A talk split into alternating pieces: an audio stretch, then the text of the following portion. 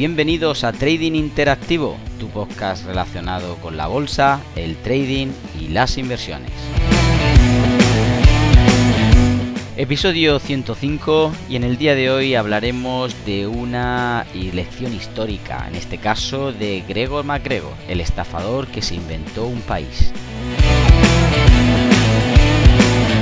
Muy buenos días a todos. Como adelantábamos anteriormente, hoy tendremos una lección histórica, algo relacionado al mundo de las finanzas y que nos recuerda a muchas de las situaciones que vivimos hoy en día. No solamente por seguramente involucrar algún ejemplo de los políticos, sino también algún empresario, incluso alguna compañía que ha tenido un comportamiento parecido. Sobre todo en el tiempo actual, pues vemos relacionado con las criptomonedas algo parecido a lo que sucedió con Gregor MacGregor. Bien, pues primero de todo tendremos que saber eh, quién era este señor. Eh, Gregor MacGregor eh, realmente está conocido como el, el, rey de los estafadores o el estafador que se inventó un país y que vendió su deuda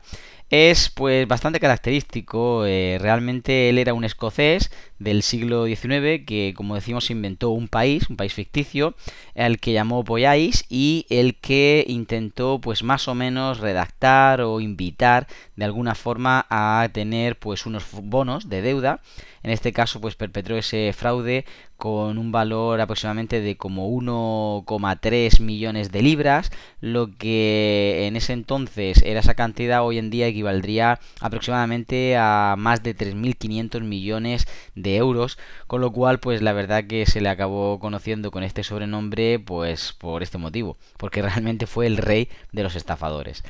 Mirad, eh, este señor entró en la Armada Británica con tan solo 16 años y ascendió rápidamente. Realmente en el ejército tuvo una carrera, bueno, no digamos brillante, pero sí alineada a pues un ascenso tras otro, a ciertos méritos que le iban ayudando a colgarse medallitas, algo del, posiblemente que le gustaba mucho y de lo que habitualmente presumía. Fue enviado a la península ibérica a luchar contra los franceses. Eh, primero estuvo en Gibraltar y luego eh, vino pues a la parte cercana a Portugal y bueno, él tenía, como digo, bastante obsesión con el rango y con obtener medallas, reconocimientos y demás. Eh, algo que le hizo bastante impopular entre los soldados, puesto que no le importaba eh, mandar a estos a, bueno, a lo que hiciese falta con tal de que él pudiese colgarse, como digo, una nueva medalla. De hecho, eh, tuvo diferentes enfrentamientos con superiores, incluso uno de ellos que provocó que fuera invitado a abandonar el ejército de una forma bastante directa. No obstante, la suerte quiso que su batallón hiciera un gran trabajo en el país luso y bueno, ganara cierta fama internacional pese a ese eh, bueno presente que, que ya tenía MacGregor que no estaba muy reconocido eh, ni siquiera en, el ejército, pues pese a esto él consiguió con este logro catapultarse y su vuelta a Edimburgo de verdad fue bastante eh, aclamada. Y él ya allí se hacía conocer como el coronel o ser y bueno, paseaba con llamativos carruajes, incluso con un poquito de pompa, dándose a conocer entre pues las clases altas de allí, de Edimburgo, intentando pues de alguna forma hacerse un hueco entre ellos. Eh, realmente le, permitió ganar algo de estatus social, pero mm, esas mentiras no le llevaron a lo más alto como él quería. Por lo tanto, pues se emigró a Londres con su familia, donde nadie tenía pues conocimiento de, de él ni de su fama, y ahí intentó de alguna forma transmitir un mensaje falso que le ayudó a ganar cierta credibilidad o cierta respetabilidad entre el público de alto standing. Un mensaje que pasaba por explicar que él provenía de, bueno, eh, ciertos militares de prestigio, eh, de rango en su familia, que también pues había estudiado en la Universidad de Edimburgo, cosa de lo que no había constancia real, pero que bueno, posiblemente sí, por cómo se comportaba, sobre todo también por cómo transmitía cierto mensaje de, de conocimiento.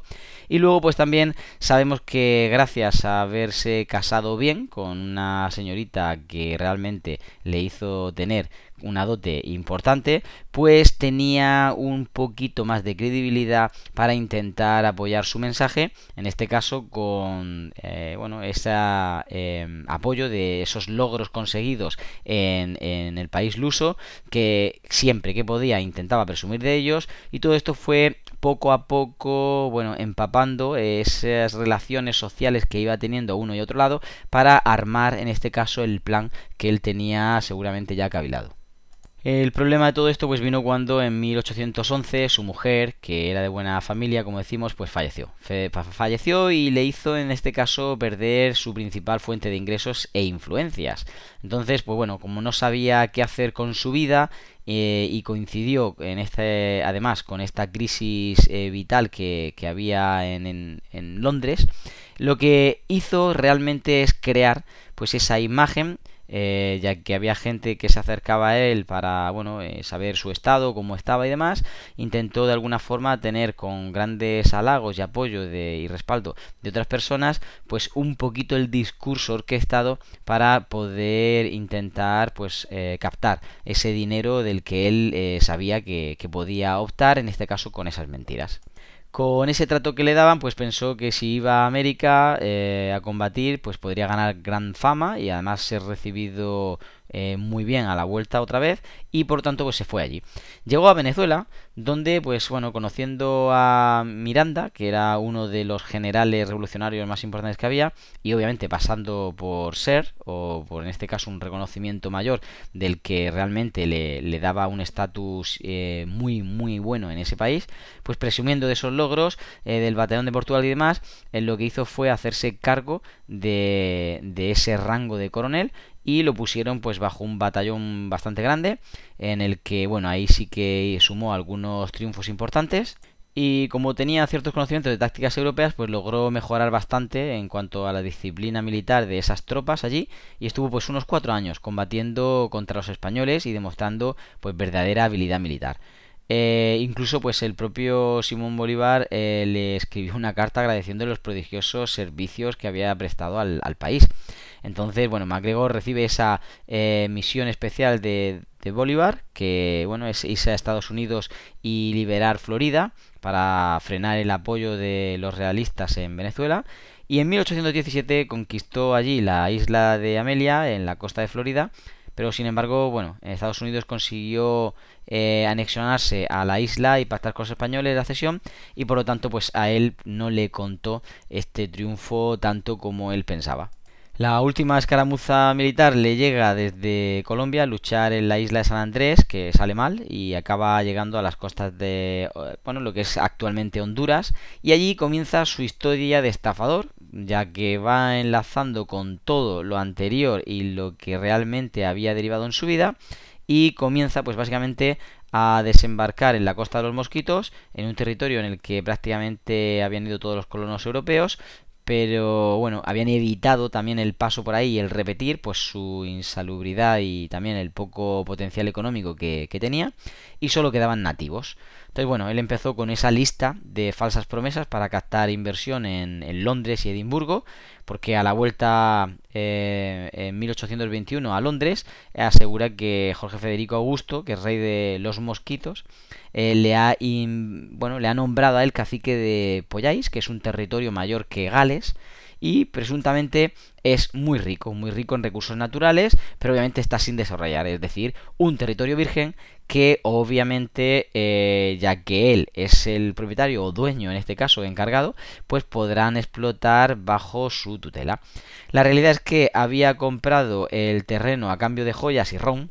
pero ni le daban el cargo ni esas tierras tenían pues gran potencial en cuanto a agricultura, ganadería o demás recursos. Las promesas que hizo de la riqueza militar junto con la fama que le precedía, pues caló. Caló y eh, lo que se hizo fue propulsarse un poquito y MacGregor consiguió vender un montón de bonos de un país que no existía. Y no solo eso, sino que además organizó expediciones de colonos. Eh, de hecho, el timador escocés aprovechó un clima bastante propicio tras derrotar, eh, en este caso, la derrota que tuvo Napoleón con la economía británica creciendo. Pues bueno, lo que hizo fue que el gobierno eh, consiguiera emitir esa deuda a intereses cada vez más bajos que rondaban el 3%, aunque al principio estaba pensado o había proyectado y mencionado que eran al 6%.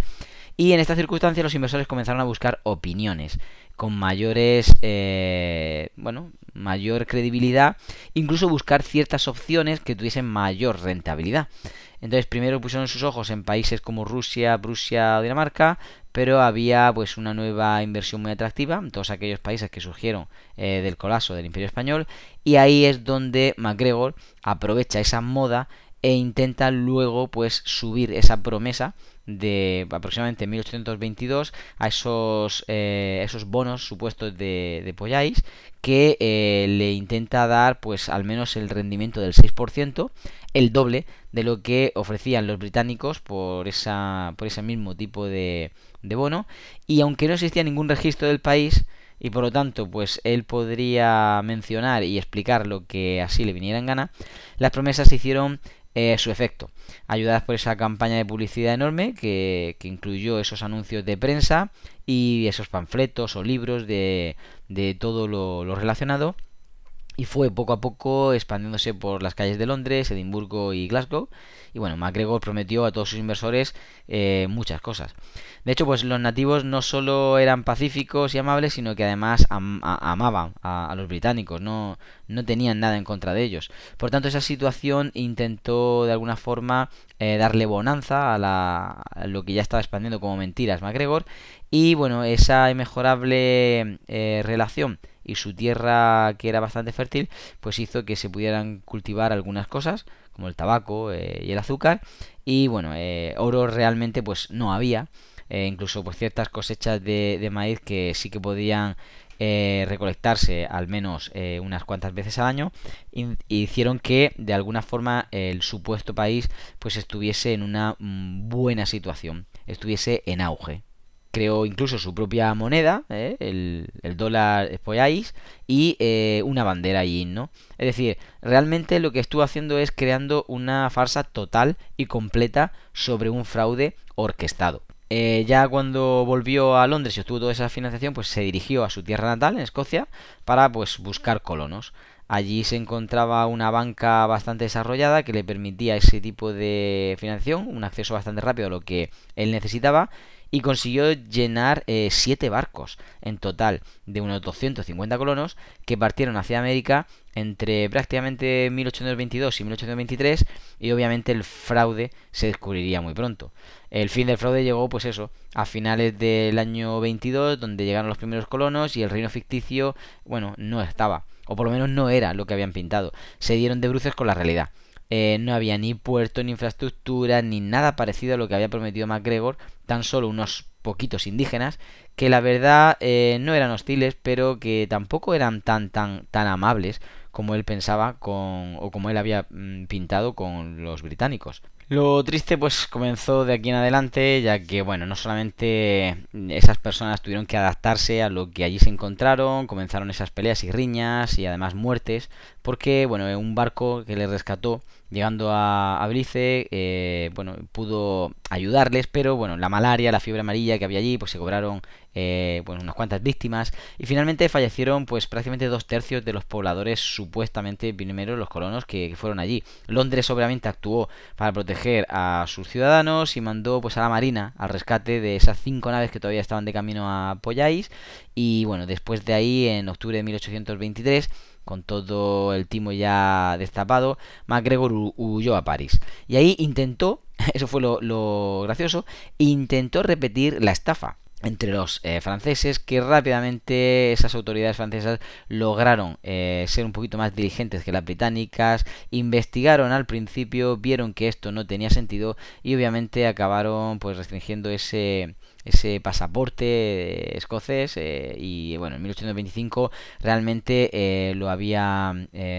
apresado y bueno, tuvo un pequeño juicio en el que finalmente fue absuelto porque no le daban ya mucha credibilidad ni, veían que él no tenía nada donde caerse muerto. Al final, de manera lo más increíble posible, pues intentó una cierta colocación de bonos también para intentar salir de ahí con ciertos inversores a los que seguía contándole la misma historia y finalmente, pues perseguido por sus estafadores, tuvo que emigrar a, a Caracas, donde finalmente murió en 1845 a los 58 años de edad antes de que fuera eh, realmente ni siquiera nacionalizado. Eh, fue en este caso más o menos reconocido por el, tramo eh, que tuvo en este caso la milicia y recibió pues ciertos honores. Y finalmente fue enterrado en la catedral de Caracas y bueno no se sabía mucho de su historia pero sí con ciertos honores o condecoraciones por haber tenido una carrera militar